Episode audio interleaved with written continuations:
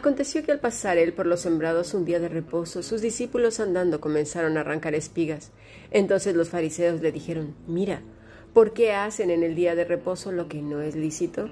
Pero él les dijo, ¿Nunca leísteis lo que hizo David cuando tuvo necesidad y sintió hambre, él y los que con él estaban? cómo entró en la casa de Dios siendo Abiatar sumo sacerdote y comió los panes de la proposición de los cuales no es lícito comer sino a los sacerdotes y aún dio a los que con él estaban. También les dijo, el día de reposo fue hecho por causa del hombre y no el hombre por causa del día de reposo. Por tanto, el Hijo del Hombre es Señor aún del día de reposo. Marcos capítulo 2 versículo 23 al 28. Hemos escuchado palabra de Dios.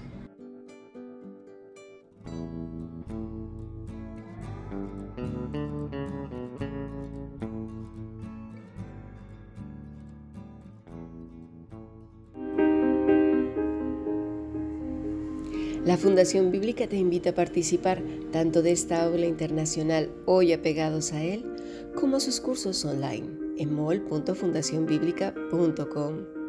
También Adoración de Siervos todos los martes a las 7.30 de la tarde España a través de nuestro canal de YouTube. Para cualquier información escribe a fundacionbiblica.gmail.com. Aprendamos juntos del Maestro. Te esperamos.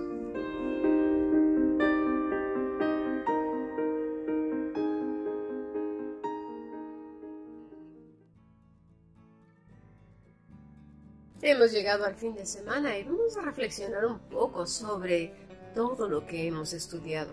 Mucho hemos hablado de los fariseos, y cuál era su influencia para con el pueblo de Israel y para con todas las gentes a las cuales ellos querían hacer prosélitos. Tenían un gran deseo del proselitismo, pero no con un corazón correcto. Y eso es lo que vamos a estudiar. Solemos repetir y sin pensar que el Señor de la obra es Dios, pero cuando se trata de tener el control o querer controlar toda situación. Cuando hablo de control es un control total. Hoy vamos a hablar de ese control, un control además muy sutil pero es muy potente y muy engañoso. Las primeras en caer lamentablemente en esa trampa somos las mujeres porque Satanás sabe exactamente cómo llegar a nuestras vidas y nosotras no nos damos cuenta o decimos es que si no lo hago yo, ¿quién lo va a hacer? Olvidamos que Dios está al control de todas las cosas. Pero decimos, bueno, es que si Dios no interviene, voy a tener que intervenir yo. Este tipo de control se manifiesta en todas las áreas y también en las congregaciones cristianas, bueno, y no cristianas, da, da igual. ¿Y por qué dirás si hay lugares donde solamente los hombres son los que dirigen? Bueno, pero nosotras las que somos mujeres sabemos que podemos influir muchísimo. Y lo vamos a ver en esta lección de hoy. Si tienes algún comentario, no dudes en enviar un correo electrónico a fundacionbiblica.gmail.com. En esta lección no se trata ni de hombres ni de mujeres en cuestiones de machismo o feminismo. No, la Biblia no es así. El que está apegado a la vida verdadera no necesita tener estas manifestaciones que son propias de la carne de un hijo del demonio. Pero un cristiano, una hija o hijo de Dios que no está apercibido de sí mismo, entonces podemos vernos inmersos en las obras de la carne y hacer tropezar a muchos e incluso entorpecer la obra del Señor. Es no de manera directa, sino usando precisamente a los hombres, manipulando la situación para que las cosas se den como ellas quieren o nosotras las mujeres. El modus operandi es el siguiente. Primero lo intentan de manera directa, es decir, quieren cambiar una cosa que a su gusto no les parece y de acuerdo a su religiosidad. Y esto eh, de verdad que se ve muy común. Ellas son pues de este tipo de mujeres muy estiradas, acartonadas, chapadas a la antigua o que, pero chapadas a la antigua no en cuanto al vestir, sino en cuanto al tradicionalismo, las formas que vienen de tradiciones atrás y se siguen repitiendo una y otra y otra vez. Con lo cual, si son extrovertidas, pues lo manifestarán por primera vez y dirán, no me gusta esto. Es que estas cosas, pues yo creo que no agradan a Dios porque además lo ponen siempre por delante. Ahora, si no son introvertidas, entonces usan a otras mujeres para influenciar. Eh, con comentarios que no van de manera directa, sino siempre por el lado izquierdo, derecho, por debajo, pero nunca de frente. Eh, quizás en un comentario, bueno, yo lo digo porque yo sé que tú sí amas la obra. Yo te lo digo o te lo comento porque necesitamos hacer algo. Esto no puede ser. Y yo no estoy hablando de una verdadera y genuina preocupación, sino cada quien conoce su corazón. O no se quieran engañar o no nos queramos engañar a nosotros mismos, ni a Dios, por supuesto. Ya hemos estado hablando incluso ayer en la clase de adoración de siervos, como el Señor eh, perdona a la mujer que había caído en adulterio sin ni siquiera ella haber dicho, Señor, te pido perdón por tal o cual cosa. Simplemente la perdona. Em, y esto también lo vimos en los primeros podcasts de esta semana.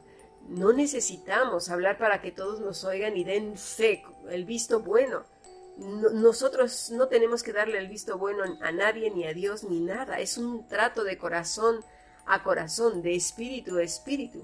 Y necesitamos comprender esto, porque si no vamos a ver a Dios como alguien que es incapaz de hacer su trabajo de Dios, por favor. Ahora bien, si esta influencia no ha ejercido su poder sobre los cambios que esta persona quiere hacer para que su religiosidad o su control quede de manifiesto, entonces va con el esposo, si es que el esposo está dentro de esa congregación. Entonces comienza un trabajo de insistencia, de tal manera que el hombre comienza a participar de esta maquinación. Y si no lo, hacía, o sea, no era una persona activa, comenzará a estar a disgusto. Ella le hace ver lo que considera que no es religioso de acuerdo a su manera de ver las cosas. Insiste una vez y otra vez, insiste una vez y otra vez. Dice la escritura en Proverbios 27, del 15 al 16, gotera continua en tiempo de lluvia y la mujer rencillosa son semejantes. Pretender contenerla es como refrenar el viento o sujetar el aceite en la mano derecha. De verdad que Dios nos libre de ser esas mujeres que están duro y dale, duro y dale, insistiendo e insistiendo. Es que deberías de decirle a fulano, es que deberías de decirle al pastor, esto no puede ser. Deberíamos de cantar esos cantos que se cantaban antes de la fundación del mundo, eh, con estos instrumentos. Ay, es que deberían de hacer esto, deberían de ponerse de rodillas, deberían de ponerse el velo, deberían de vestirse las mujeres ah, con un vestido que arrastre hasta la puerta y luego recogérselo y envolverse la cabeza hasta que solamente se vean las fosas nasales. Deberían de no usar este pulseras, eh, deberían de... Y si te fijas, son todas aquellas cosas que el mismo Pablo dice que nadie nos prohíba el comer, el beber y todo. Ahora, en cuanto al vestido, imagínate tú que estás queriendo imponer eso en la congregación donde te reúnes como si fuera un estándar. Y los lugares tropicales donde, por ejemplo, ahora mismo en España la temperatura está que arde, nos vamos a poner así porque tú lo dices. Pablo dice que las mujeres debemos vestir con decoro, con sencillez, con pudor, como hijos. Si la mujer que se viste para influenciar en otros, en otras, pues ya su corazón está diciendo que no está pegada a la vida verdadera. Somos en Cristo libres para glorificar a Dios hasta en las cosas más sencillas. Pero cuando estamos atentos a lo que otras, otros están haciendo, de acuerdo a nuestros estándares, entonces estamos funcionando como lo que estaban haciendo los fariseos, incordiando, eh, siendo de tropezadero para el avance de la obra de Dios. Y en realidad eso dice mucho realmente de si estamos o no apegados a la vida verdadera. Los fariseos estaban criticando lo que el Señor estaba haciendo y él dijo, yo soy el Señor del sábado. Él es el Señor de la hora, Él es el Señor de la creación y vino a romper todas las tradiciones que estos hombres habían eh, establecido y, vuelto rígidas, al punto que ya a la derecha malo, a la izquierda malo, hacia arriba malo, hacia abajo malo, todo era pecado. En Lucas 3:19 vamos a leer un ejemplo muy interesante de la influencia maligna y disfrazada de una persona que le cambió la vida para siempre a otra y a nosotros también. Vamos a leer Lucas 3:19 al 20.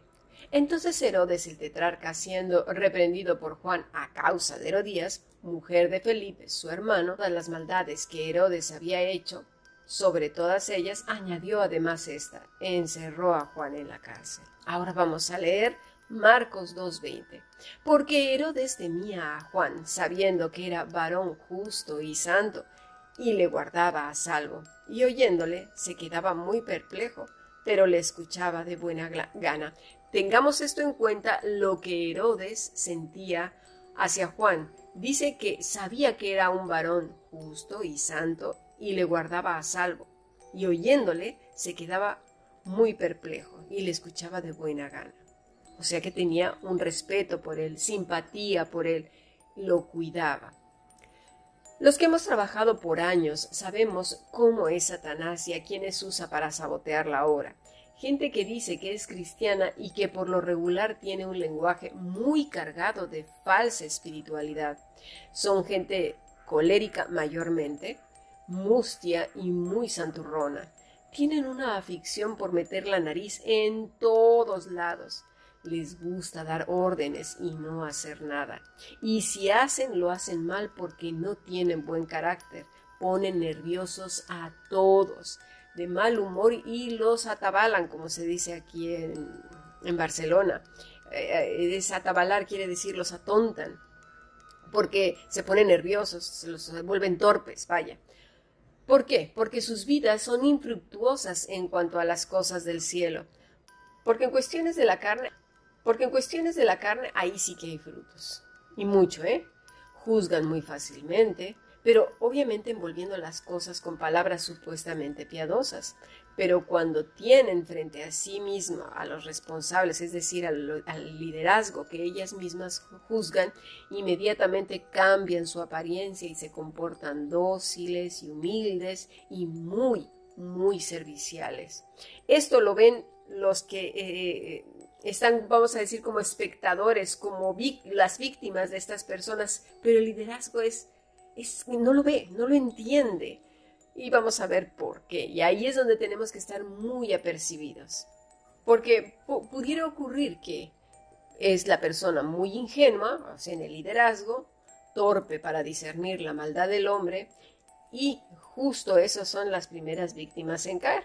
O, peor aún, estas personas son excelentes para ser adulados, les encanta que los adulen, que les endulcen el oído, que los suban por encima de todas las personas. Hace poco estaba lloviendo en una eh, congregación de pseudo cristianos porque definitivamente esto es intolerable eh, una persona desde el micrófono decía, ahí viene el santo, ahí viene el ungido de Dios, hombre hermoso, y además utilizando palabras que son exclusivamente para Cristo, y el hombre este venía entrando desde la puerta trasera por una alfombra, todas las personas con pañuelos blancos, eh, haciéndole loores a este a este ser humano. Yo decía, ¿cómo es posible? Y además era una de estas congregaciones enormes, diciéndose cristianos.